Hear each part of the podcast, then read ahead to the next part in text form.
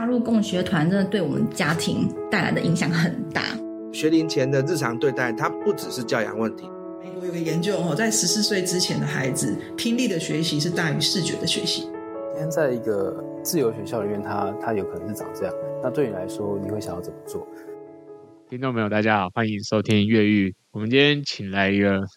民主教育的斗士哦，我之前跟着他的活动跑了好几间学校。那我们来欢迎我们的苏以恩同学来就自我介绍一下吧。Hello，大家好，我是以恩，好，姓苏，然后在教育现场嘛，我都会叫学生说可以叫我苏哥。好，然后我现在是呃，对，苏哥，苏哥就是听起来比较亲切啊，不然在学校都叫老师叫老师。感觉好像很有很有距离感，这样，对，好，好，然后我现在是台师大硕三，然后是念科学教育研究所，大学是念物理系，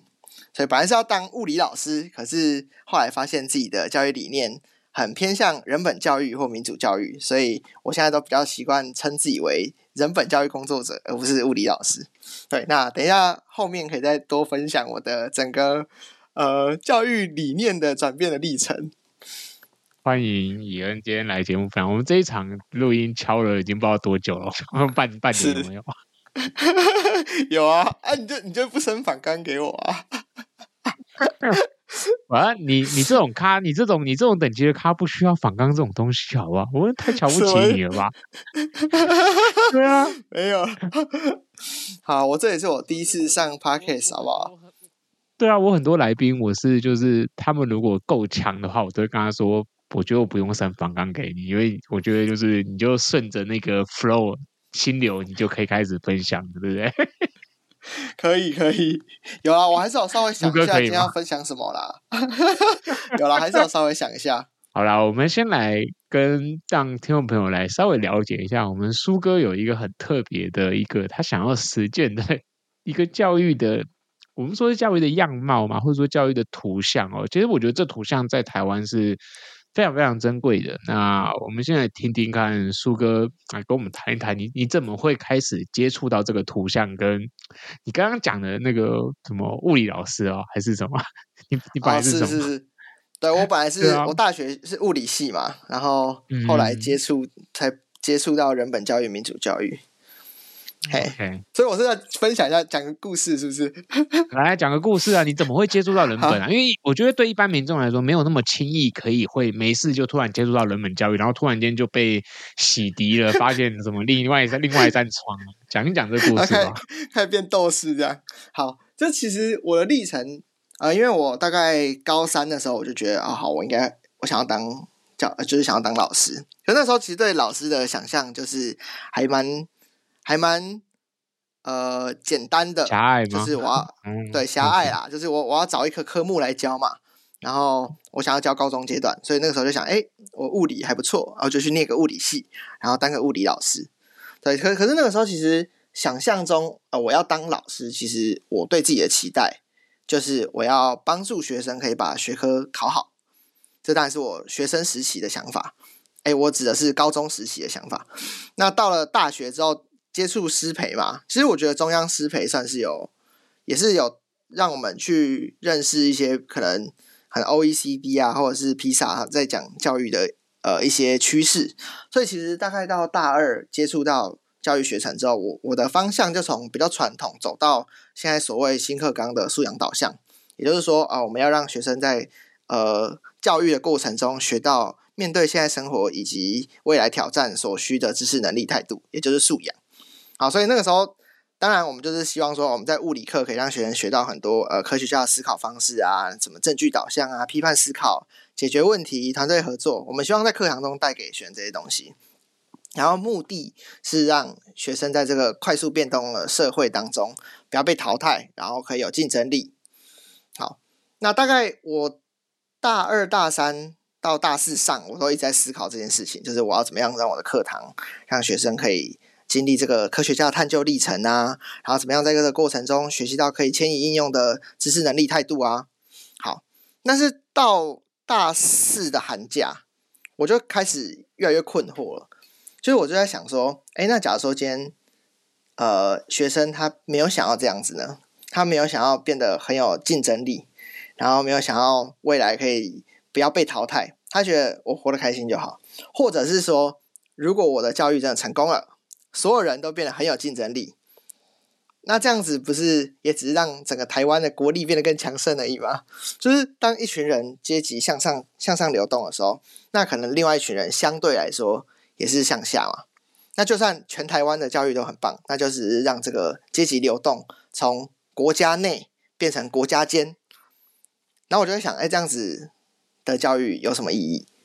然后我我那个时候就就觉得，我好像并不是为了要打破阶级再制才来做教育的。就我发现，我想要来做教育，我只是希望可以陪着小孩，然后他们遇到烦恼的时候，可以陪着他们，然后面对困难，让他们可以有勇气去成为自己想要成为的样子，然后活得快乐就好。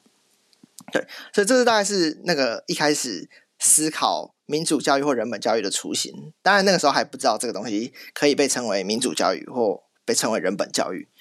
对，但后来当然就是抱持这样信念，然后我就开始去读更多书，然后后来接触到涩谷，然后接触到呃无效自学，就有一本书叫《自主学习大未来》，我不知道小叔你有没有看过？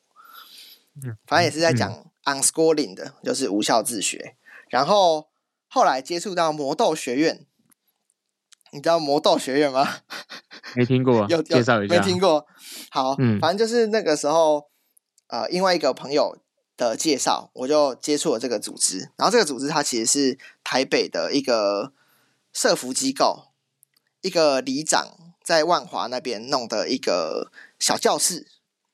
然后他基本上就是，啊、我知道，我想起来了，对对对对，你知道？嗯嗯，我知道，我知道，我知道。嗯，我这样讲我就想起来了。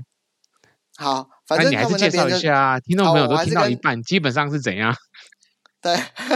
基本上就是一个课后班的概念。然后呃，有一些可能比较呃低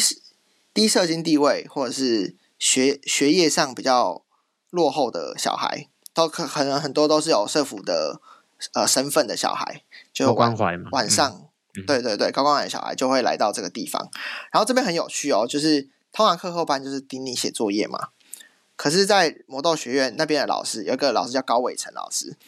他就说这里呢，我们不会强迫大家写作业，我们这里实施一个制度叫做学群制度。学群制度就是每个学他他那个信念是每个学生来，他的不管他的状态是怎么样，他都是被接纳的。好，在这个前提下，他把学生的状态分成好几种，第一个叫做自由的状态，就自由学群。然后我先把学群念完：自由学群、探索学群、专注学群、读书学群跟听话学群。然后基本上这五种学群大概可以就包含了所学生的所有状态。那学生来，他就是要去选择说，他现在他觉得自己处在什么样的状态。比如他是自由状态，他就现在就是想要休息，然后让自己身心放松，然后什么事都不做，不特别规划。然后。探索学群就是你可能有某个有兴趣的领域，你想要去接触看看，可是这个接触是没有压力的。等到你觉得你接触到这个东西，你觉得你想要进一步，比如说你想要升学，或你想要去念日文系，好了，你可能需要去考日文检定。那这个时候你就进入到专注学群，就是你开始要去获得某些社会要求这个领域或这个角色所需要的标准。那当然，考学测也是其中一种。好，然后第四个是读书学群，读书学群就是你来，然后你想要读学校书，这比较单纯。然后最后一个是，如果你不想要为自己决定的话，你也可以选听话学群，那就是老师来帮他帮你决定。好，那这等于是你让不管什么状态下的学生，他都被允许以及被接纳，他都可以选择用那样的状态。出现在这个教室当中，好，所以这是第一个部分，他就是他给学生选择。可是除了这个选择以外，他还呃给学生一个很重要的事情，是透过对话去引发学生的自自我觉察。也就是说，没有没有自我觉察的自由，就只是放任而已嘛。但是透过给学生选择，然后接纳学生的状态，然后同时老师跟他密切的对话，学生就会慢慢的去。感受说，哎，那、啊、我这自由，我我在这里打了两个小时的太极拳，或者是我在旁边玩了两个小时的手机，我感受怎么样？然后，呃，这算是我接触到人本教育，就他们那个时候他们是讲人类发展信念啊，然后就是接触到这个东西之后，我就觉得天哪，完全打破了我可能过去所想的，就是甚至应该应该说，甚至连新课纲它都是一个由上而下，由政府去告诉老师，嗯、去告诉学生，嗯、对，说什么是重要的，包含。像虽然它重要的东西从分数可能变成能力，或者是变成呃呃竞争力，或者是团队合作，可它还是一个由上而下去告诉学生说什么东西是重要的。可是以人本教育或民主教育，它反而是反过来，就是从由下而上去问学生说：“你认为什么事情是重要的？”对，我讲的好零散哦。不会啊，我觉得这个可以理解。我觉得这是一个蛮好的范例，就是包括说一般人对教育的想象。说如果说你要从学生出发的话，我觉得这个分类其实是一个蛮有趣的方法。我觉得是一个很有趣的方法，就是说你可以去比较能够清楚的去帮忙他们去归类出不同类型的学生在不同阶段的状态，你怎么去提供他们需要的东西，或者说他们需要什么，你怎么去。给他们，我觉得这是一个蛮好的以学生为本位方式去、嗯、去拉出来的一个架构，尤其是你来做课后这一块，嗯、我觉得更容易去，就是我我觉得哎，这个这个方法真的是蛮好，我我也是第一次听到魔豆学院他这个他们这个操作的内容，我觉得还不错啦。嗯、其实魔豆学院对我影响蛮大的，就是我后来我在。呃，升上研究所之后，我其实，在万芳高中当代课老师。那那时候我就想说，那我我想要把魔豆学院这套学群制度，就是搬到体制内来用。简单来讲，就是呃，我让呃，就是一样嘛。那个大前提就是，我看小孙笑了，不行不行不行，我我没有笑，没有笑，你继续继续分享，继续分享。小孙一脸。果然是民主教育斗士哦？我要看好戏啊！对，我最喜欢看戏了。来来来，我先拿爆米花。反 反正一样嘛，前提是所有学生的状态都是被接受的。然后我想要好好的倾听，好好的理解每个人的的状态，然后允许他们可以用他们自己自在的方式存在在我的课堂当中。好，所以具体做法会是什么呢？呃，因为我是探究与实作课，它是一门必修课。但我的做法就是，我想要让这个必修课里面也让学生有选择，所以我就让学生可以自己选要不要上我的课。好，所以我的课我课堂就会这样进行，就是两节连堂嘛。进来的前五分钟左右，我就跟学生讲说：“哦，这两节课我要上什么课？”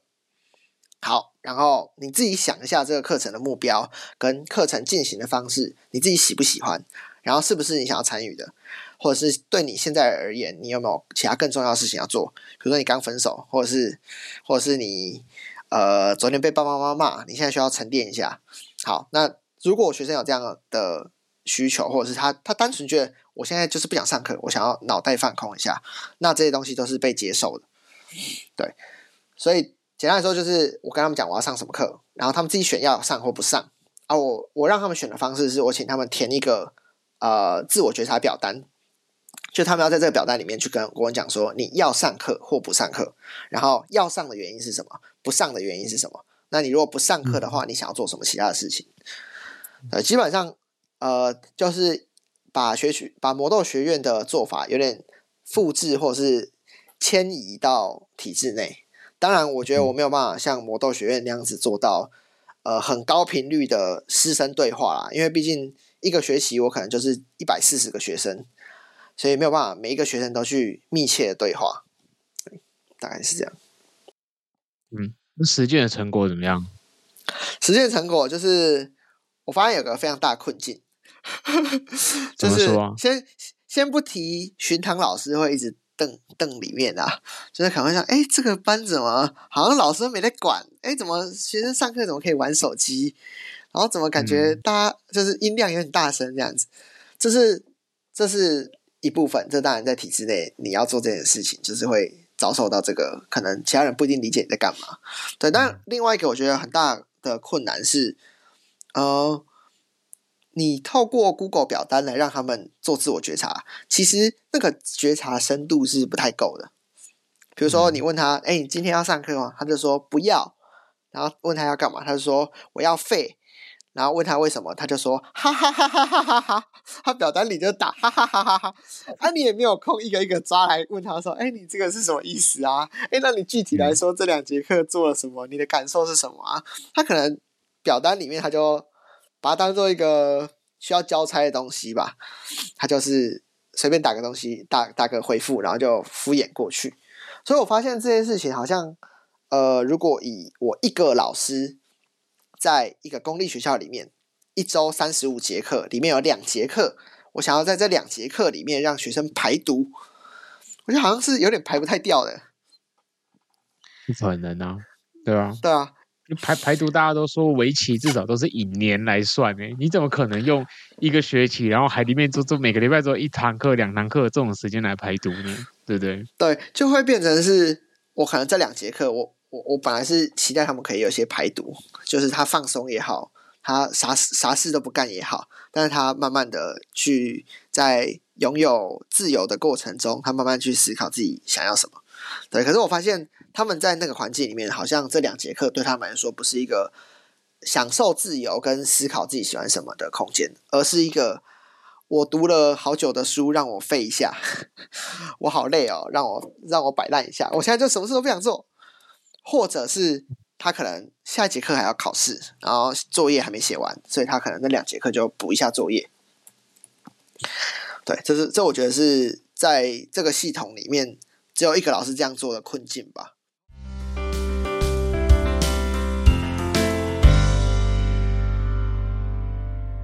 我我觉得有一些可以分享给你。好，你说。就是、好，请说，请说。我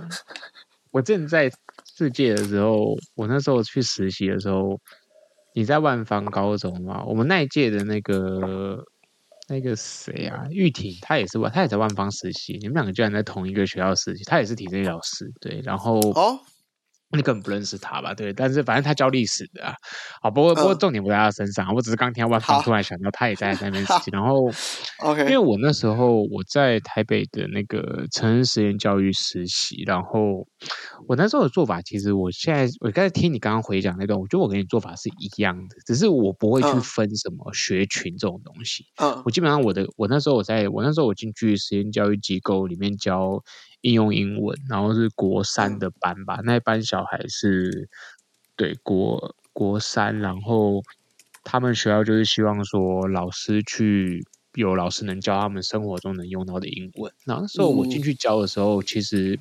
我的想法跟你是一样的啦，就是说学生要学不学，我认为那是他自己的选择，所以。我从来就不会就是要求说哦，这堂课你请请你一定要醒着听课，或者是你要做笔记，或者是干嘛？对，对我觉得就是，所以我在那个班上里面，它自然而然就会形成你刚刚讲的这种，就是说，嗯，有点像魔咒学他们分的学，就是说有有有很有。上课会去听课的学生，也有上课他有他自己的目标的学生，那也有就是去去睡觉的学生，然后也有在排毒的学生，然后也有就是那种就是哈哈哈哈，就是我就是坐在这边爽 爽废的学生，就是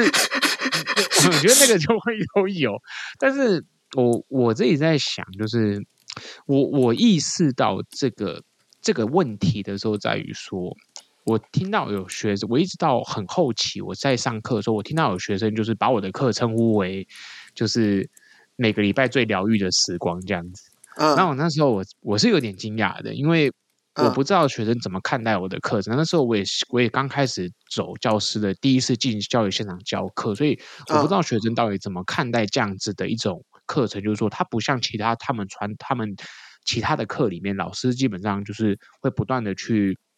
Remind 他们，你们作为学生该学习啊这些东西。那对我来说，我就是偶尔偶尔我下课我会跟他们讲说，哎，你们考试不是快到了嘛？就是好歹念点书吧。就我看你你们废废的这样子，对。然后他们就会觉得说，就是哎，就是你你也不像其他老师会强迫我们去做这件事情。那我觉得那个是民主里面，我认为我认为是重要的。可是我后来确实在就是在离开那离开了那个实习之后。我后来进到学校变成正式的他们的老师之后，我又碰到我又碰到其他的问题，就是说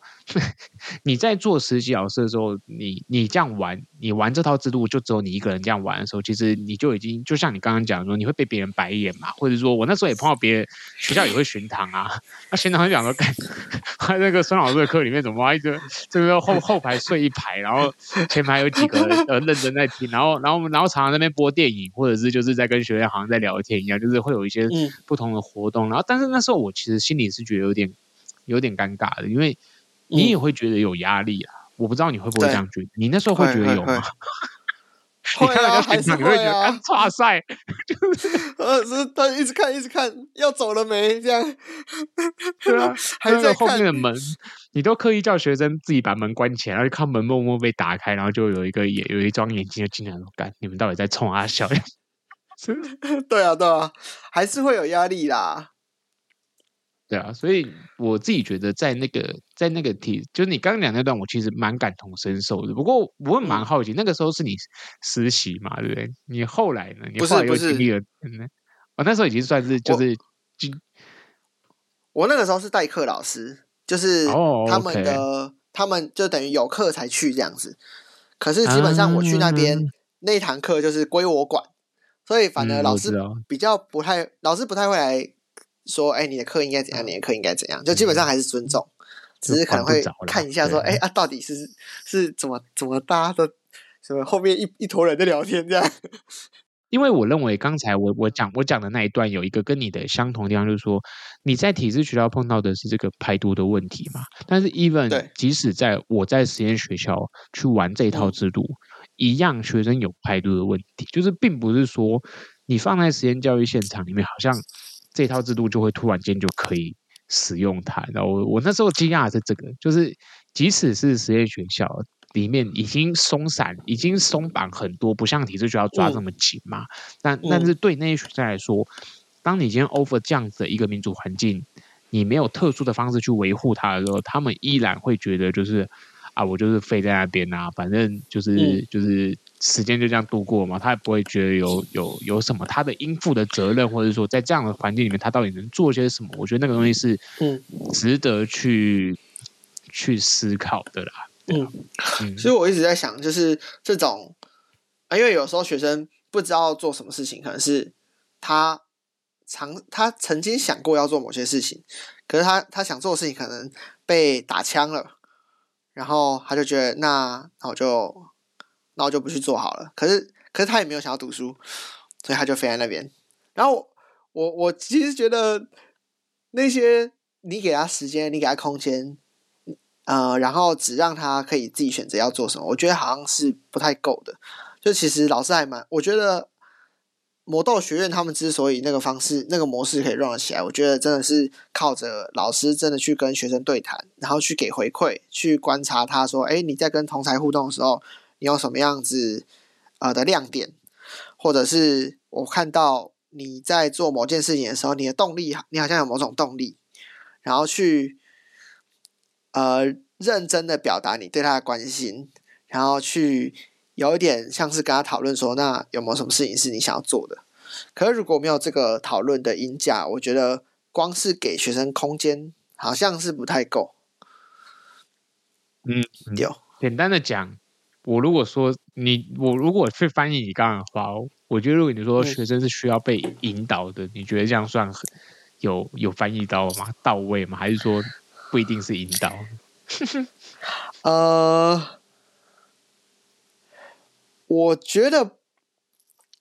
好像没有诶，因为因为我觉得引导好像 它是有一个有一个方向的，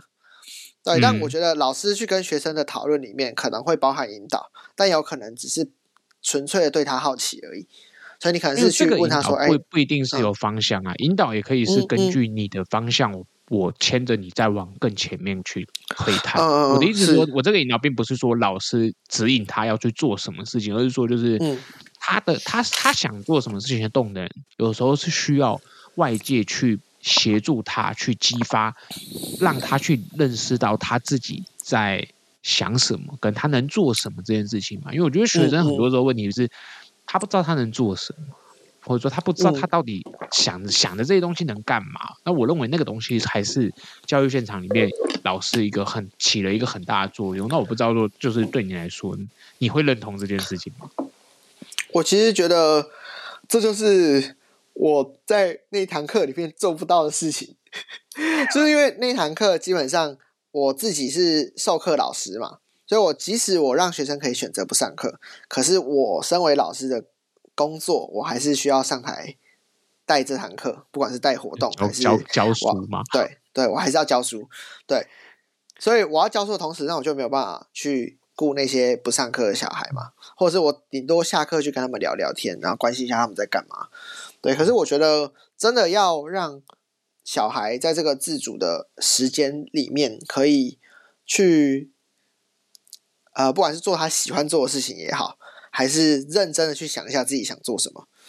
因为有时候手机打开端音划一划就两节课就过了嘛。那这东西你怎么样让他有觉察，然后让他有想做的事情的时候，你给他一些方法或工具，然后给他一些提示，推他一把。这个我觉得很需要老师去花时间跟学生可能玩玩。没错，这也是我后来想说，就是我觉得。一个系统里面只有一个老师这样做是不太够，那我就在想，哎，如果每个老师都这样做，是不是就可以了呢？对，所以那时候后来就想说，要来就是要推广民主教育，让更多老师认同这样的做法，这是下一个问题要回答的。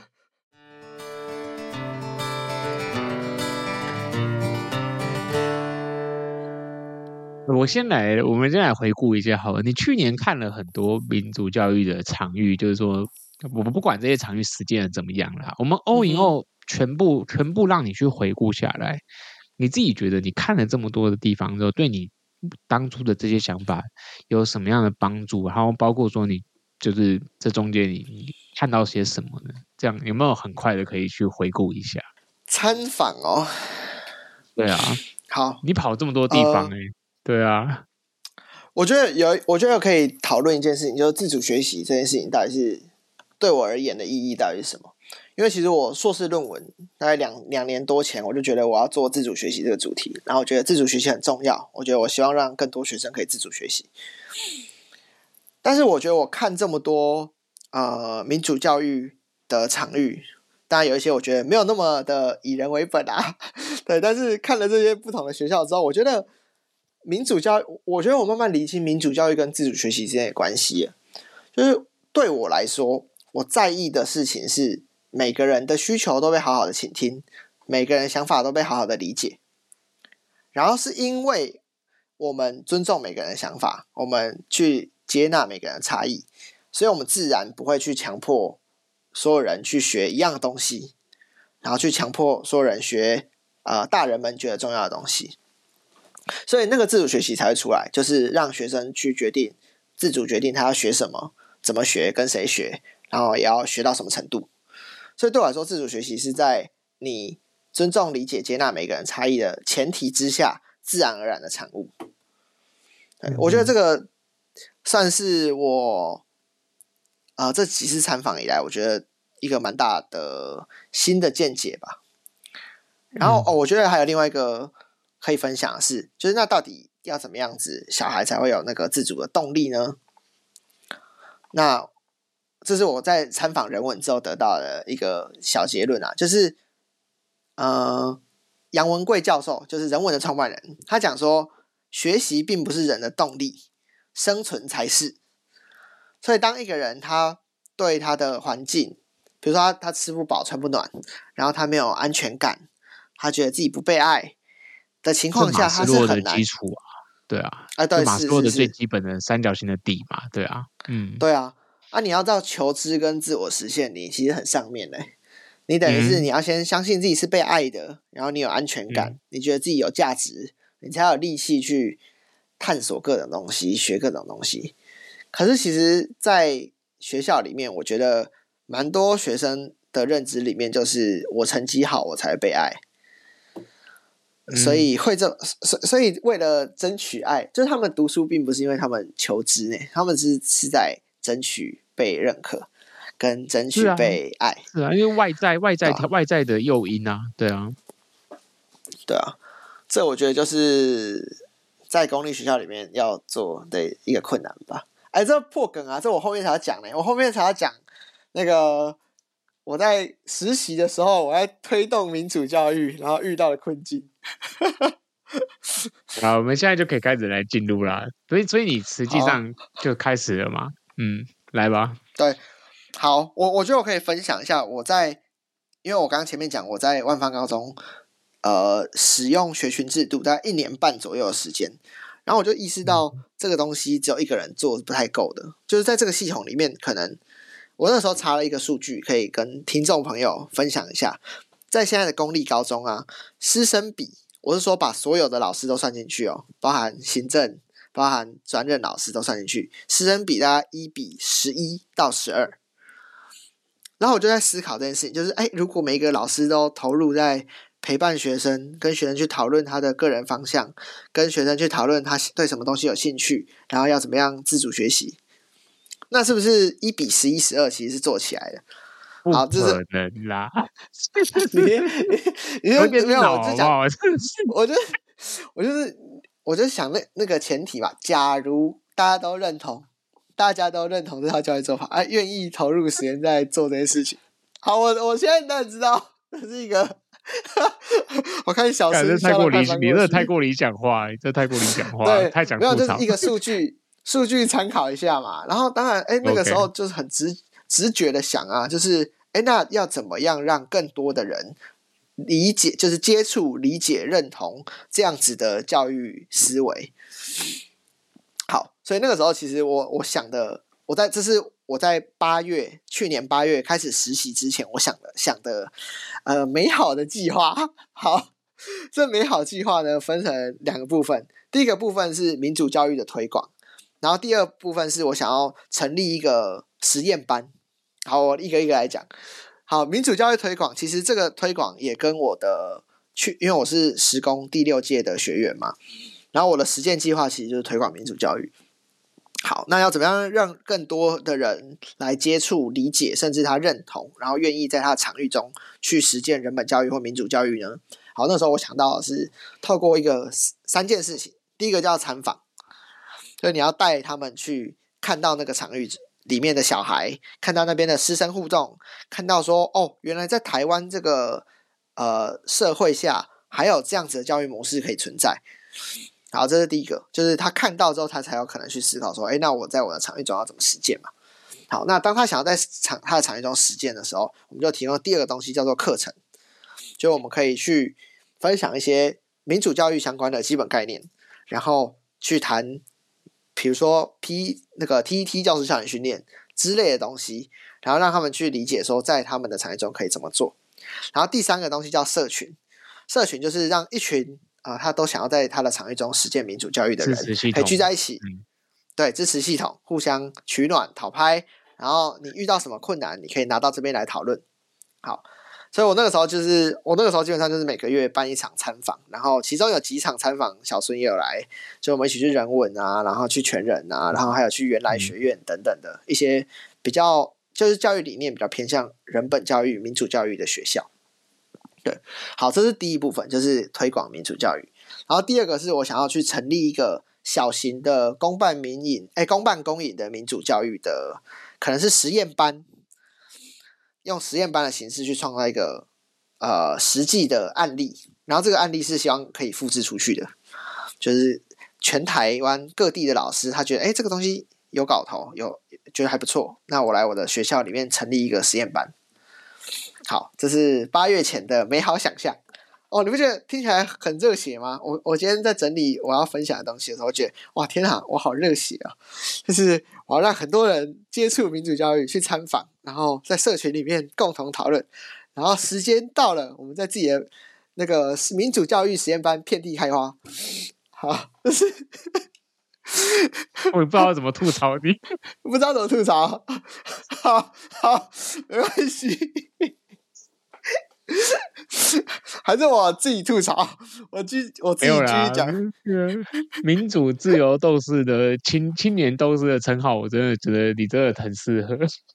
但是我现在就是峰回路转嘛，我们都知道故事就一定会有阻碍出现。我们大家都要来听听那个 来吧，听听阻碍的部分。好，对啊我说这个阻碍是从什么时候开始呢？就从我八月进入到教育现场开始，哎，就是进入到呃实习学校里面开始教育实习。啊，教育实习跟哎实习老师跟代课老师就很不一样嘛。代课老师基本上是学校里面老师那个课程吃不完了，所以请外面的老师，哎，你来帮我上这些课，分担我们学校的压力。那像打工仔一样啊，对不对？对，可是基本上你是有空间的，啊、因为人家有点像人家有求于你嘛，嗯、你不来上，啊、不来他们帮帮他们上课，他就是一个学期可能要多个呃八节课这样，一个礼拜多八节课。嗯、好，但实习其实不太一样，实习我是一个学习者的角色，嗯、我是一个电脑，呃、对对对对对，就是 你要去那边。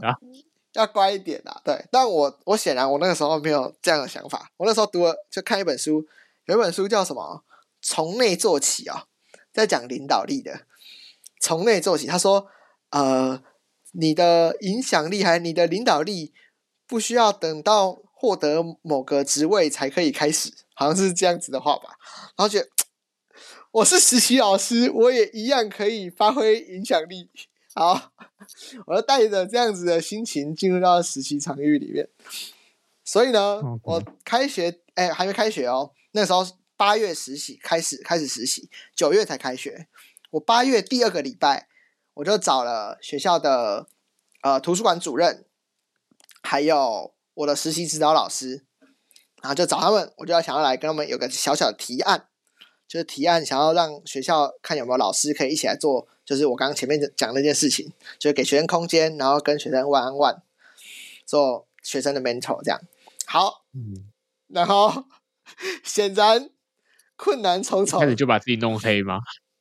哎，我觉得没有黑掉，只是我我觉得呃，我去的那间实习学校老师人还蛮好的，他们还蛮愿意听我的想法到底是什么，但他们也是有跟我表达说，哎，这件事情对他们而言不可行的地方在哪？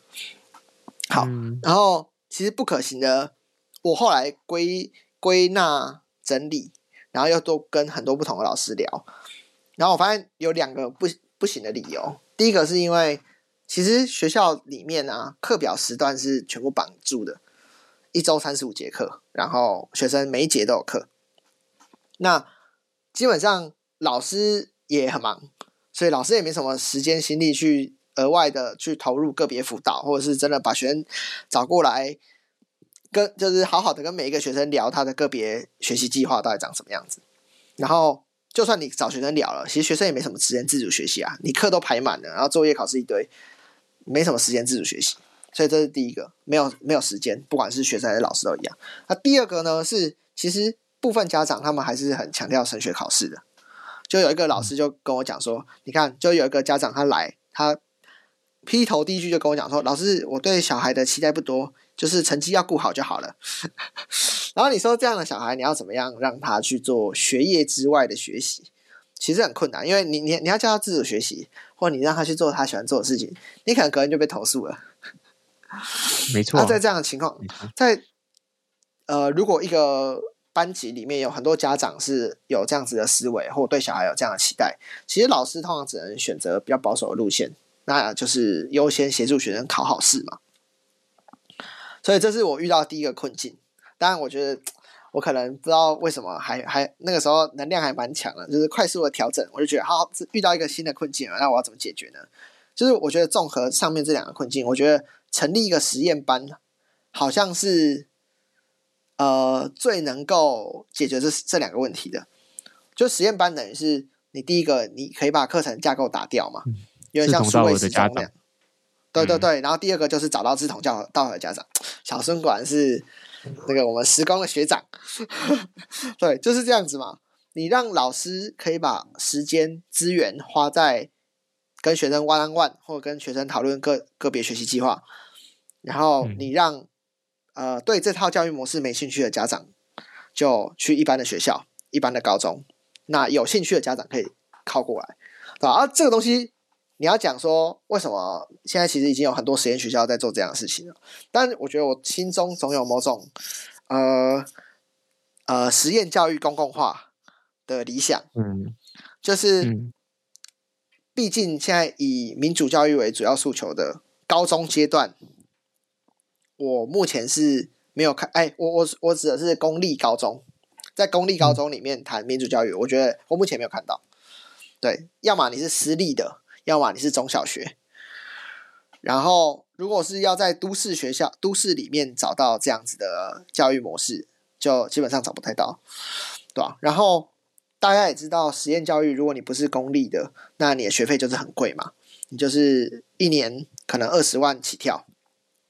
因为就是没有政府的支持。那我就在想，那我那能不能在公立学校里面做这样子的民主教育的实验班，然后让让政府的资源可以去支持这些希望小孩接受民主教育的那些家长？好，这是。我后来就转念，好，那我要来思考怎么样成立实验班。呃，越搞越大。本来想说在不动到法规的情况下做实验班，然后但发现不动法规，老师会觉得啊，我又没有，我又没有时间啊，我做这又没有钱，那我就动法规，或是动课程架构，让老师从那些繁琐的授课时数中可以被释放出来。然后释放出来的时间就可以来陪伴学生。好，所以我那个时候真的就是在我从大概去年九月开始，我就开始思考怎么样去成立一个实验班。然后，当然这个就是非常困难啊。我我其实把课程架构都想出来了，然后毕业学分表也想出来了，然后教师的终点就是怎么安排也都想出来了。可我发现很很大的困难是，我现在身份是实习老师。我半年后就滚蛋了。那以学校不管是正式老师、主任还是校长的角度来看，就是他们好像没有什么一定要支持这个计划的理由。嗯，对，所以所以所以就胎死腹中，胎死腹中啊。呃，我我那个时候我我还去找校长秘书呢，我跟校长秘书说：“哎，你可以帮我约校长吗？我想跟校长聊这个构想，因为我感觉校就是我我那个时候聊对我们校长的理解是，他还蛮愿意尝试新东西的，所以我本来还想说，哎，那去聊聊看，搞搞不好有机会。结果那个校长秘书直接后来就后来就神隐了，对，所以这件事情就挂掉。”可是呢，我我我后来其实我就觉得说，好，那那没关系，就是我没有办法做那么快的做到整个系统建立一个实验班，那我可以先做个人的。反正我大概十一月中的时候，我就发起了一个生涯与学习个人发展计划，因为我自己有去上 CDA，就是生涯发展咨询师的课程，然后也对于生涯辅导，就是之前可能有自己接一些案子，然后。所以我就想说，好，那我我找那些希望探索自己生涯，然后希望思考学习意义的小孩来，我们一个礼拜聊一次，然后可能聊个四五次这样子，可以去帮助他们去打造他们个人的生涯发展或者是个人的学习计划。好，所以我就自己做这件事情，弄了一个 Notion 的页面，然后把它印出来，去贴到各个班，然后就有学生跑来找我了，然后就真的跑来找我聊，然后其实这个过程我觉得。呃，那个心情起伏还蛮大的，就是我觉得有有有成就感的事情，可是也有很多挫折。当然，整个做完，我觉得我觉得整体是挫折的。怎么说？我我就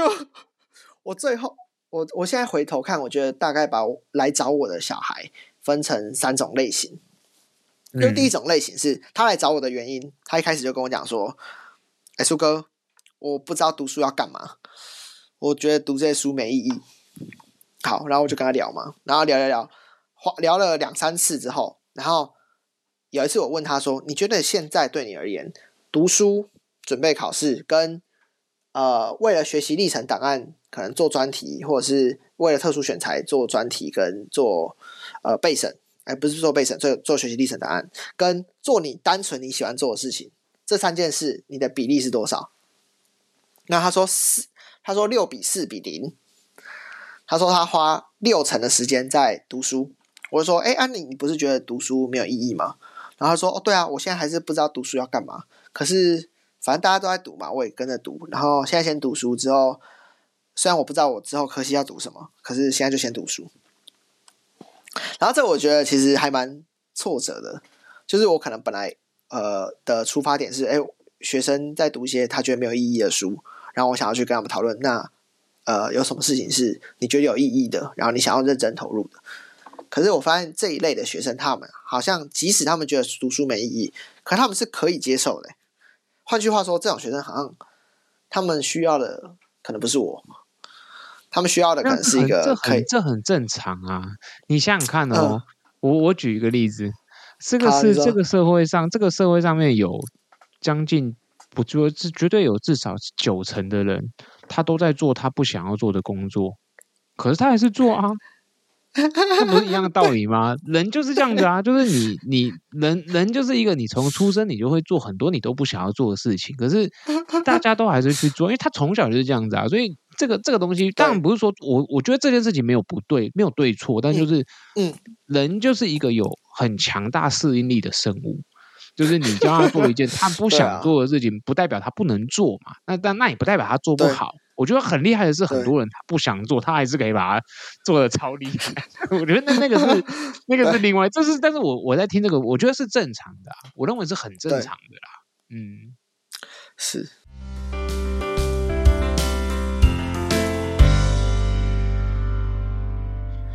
所以就是，其实我我看这样子的小孩，我我会觉得说，就是我我并不能说他错，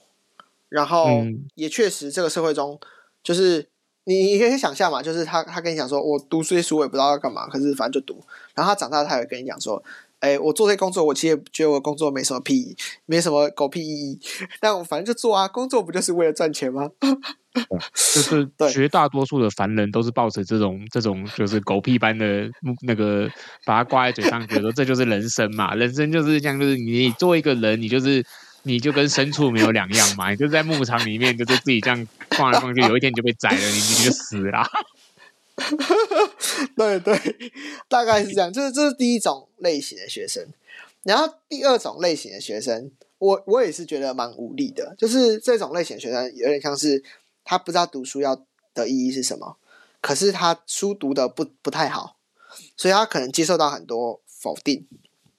很多负面的评价，所以他可能自我价值感跟自我效能感都蛮低的，他就觉得自己很烂，觉得自己一无是处，然后他也不太相信自己有办法突破现况。简单来说，就是他卡住了啊，就他没有力量去做他想要做的事情，因为他害怕被否定。可是他也觉得读这些书很没有意义，所以他就卡在那边。然后对这样的小孩，我觉得。真的好难哦！就是我听到，可能他的他他去描述说，他从他家人身上听到的，就是他他家人对他的评价，或曾经说过一些很伤他的、伤害他的话。其实我嗯很痛苦，嗯、可是我不知道怎么办，好像帮不太上忙。忙对对，而而且又高中阶段呢，是啊。你如果说人文，说是可能国中小阶段，你可能还可以去跟家长，虽然你要改变家长也很难啦。对，反正呃，我觉得我还没有办法很想清楚，说面对这样的小孩，我到底可以做什么事情。然后就是他其实带给我就是一个蛮大的挫折感。对，这是第二种类型的学生。然后第三种类型的学生呢，是呃，他可能他跟家人的关系还不错，家长也很鼓励他去做他想要做的事情。然后他也确实有他自己想要投入的领域哦，比如说他自己就想学英文，然后想要学体育，他就自己去找外面找老师来上课。然后他可能也有明确想要读的科系跟想要发展的专业领域，可是他的要的科系没有特殊选材名额，所以他还是要回去考试啊，他还是要回去考学测啊。他可能是现在高一高二，然后他要花他自己会花时间做他有兴趣的事情，可是最终他还是需要回去考学测，所以他还是在读一些他觉得读的读起来没意义的书，他还是要读。对，然后这综合起来，其实我觉得就是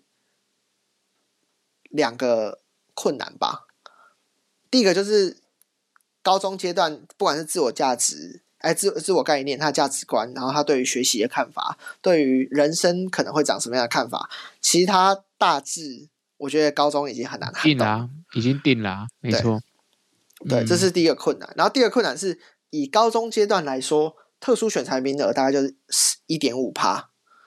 所以大概九十八点多的多九十八趴以上的学生都是要靠着考试来升学的，不管是学测还是分科，还是你要拼繁星，你从高一开始就要一直认真读书。然后我就觉得天哪，好挫折，好挫折！我在这里没有我可以发挥的地方，没有，就是我我觉得整整个现在回头过来看我这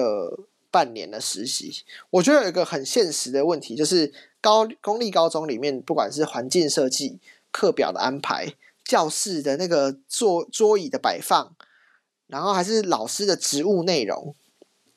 好像都不是为了要帮助学生去成为他自己啊。然后找到自己想要做的事情啊，然后让他可以活得幸福啊，都不是为了这件事情而设计的，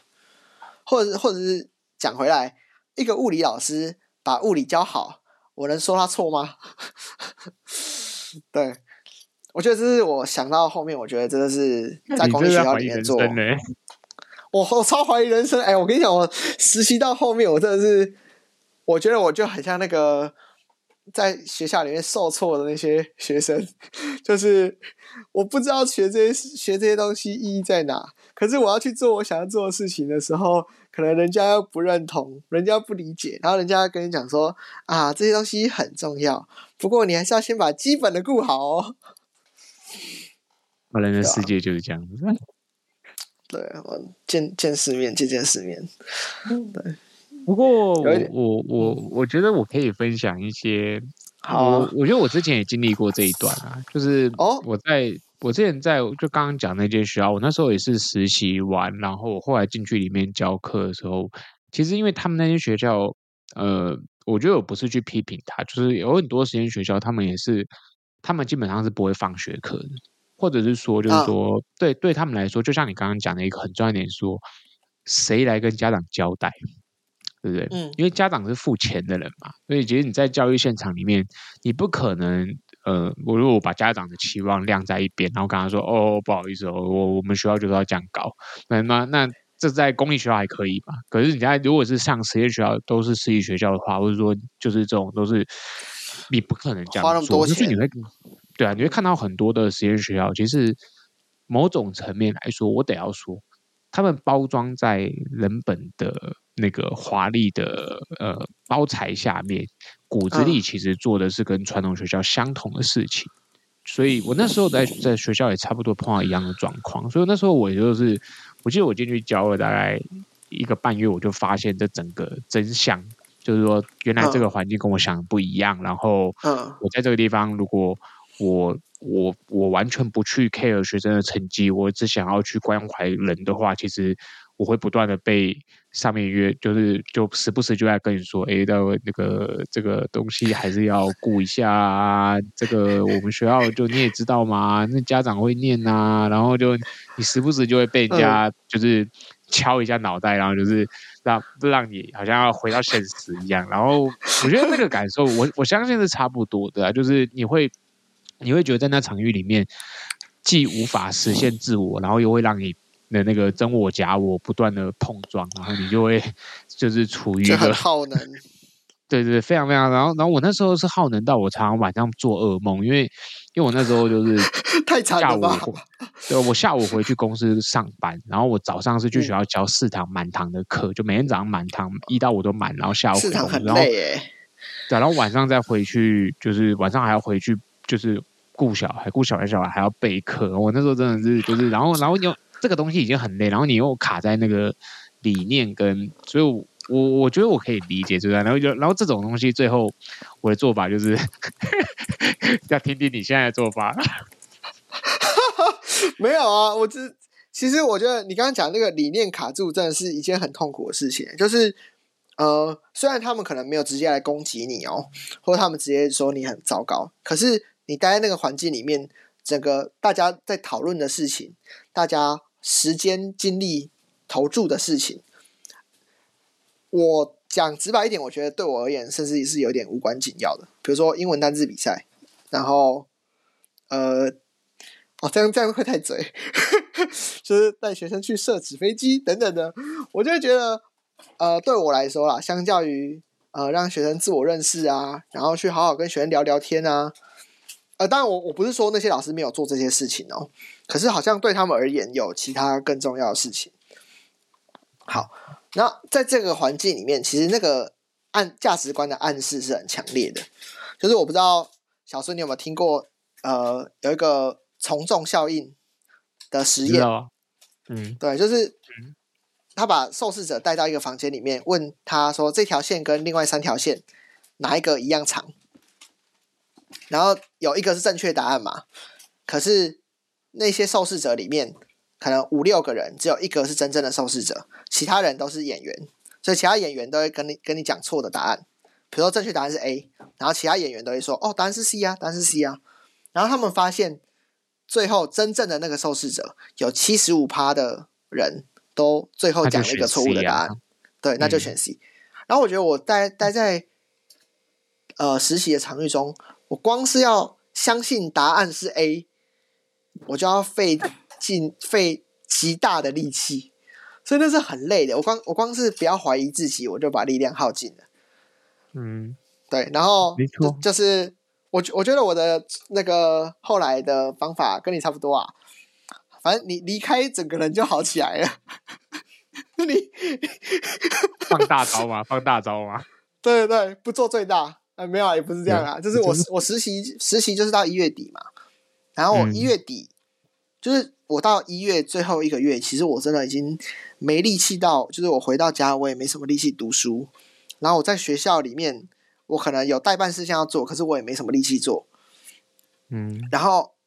啊，但实习一结束，整个人就好起来了。我实习结束过两三天，我就要看书看到大半夜，就那个力量就恢复起来了。对，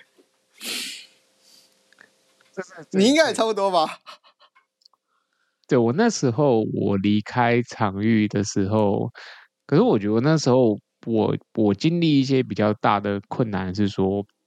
我不是师培生嘛，我也不是就是、嗯、就是走这个体系出来，所以我考量的是说离开了这个地方，那我的工作到底要不要，我到底要不要继续走教师这生涯？我那时候其实甚至是怀疑到说，就是、哦、就是走这个这个路。对我来说，是不是因为实践教育有很多种方式嘛？我们可以进现场，我们也可以进，嗯、呃，有点像后勤，你也可以在推广教育，或者做很多不同的领域。所以我那时候确实是有思考过这、嗯，但是我觉得有时候人就是。你自己，你的心里，你的心会告诉你你要做什么事啦？嗯、就是像我觉得你离开了场域之后，嗯、你的你一定，你的心理一定会会指引一条，就是说你自己真正想做的是什么。因为你会离开，代表说其实你还在追寻你的理想。那我觉得是好的啦，对啊，我觉得大概是我的看法、哦。我觉得听这个还蛮疗愈的，就是你说到离开，代表你还在追求你的理想。如果你没有离开，或者是你就就是放弃理想的话，基本上我可能就是呃乖乖去念物理较真的嘛，或者是我就直接去台积电轮班了啊。